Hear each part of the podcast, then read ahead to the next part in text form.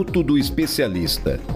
Uma análise sobre as leis, as notícias e acontecimentos que influenciam o nosso dia a dia.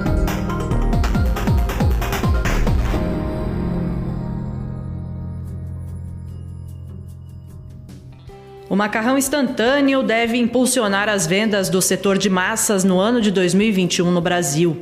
O professor Geraldo Almeida faz uma análise sobre o aumento das vendas desse produto. É um dado que até é triste de você olhar porque mostra a questão da crise. O macarrão instantâneo, o famoso lamen, o miojo, ele custa barato.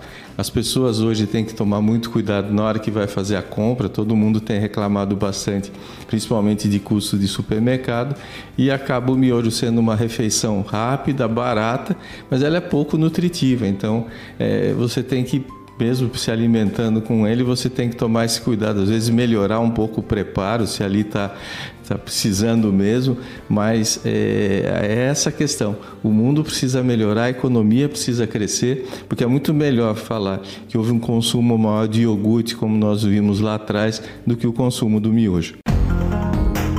Você ouviu Minuto do Especialista, na Rádio Câmara Sorocaba.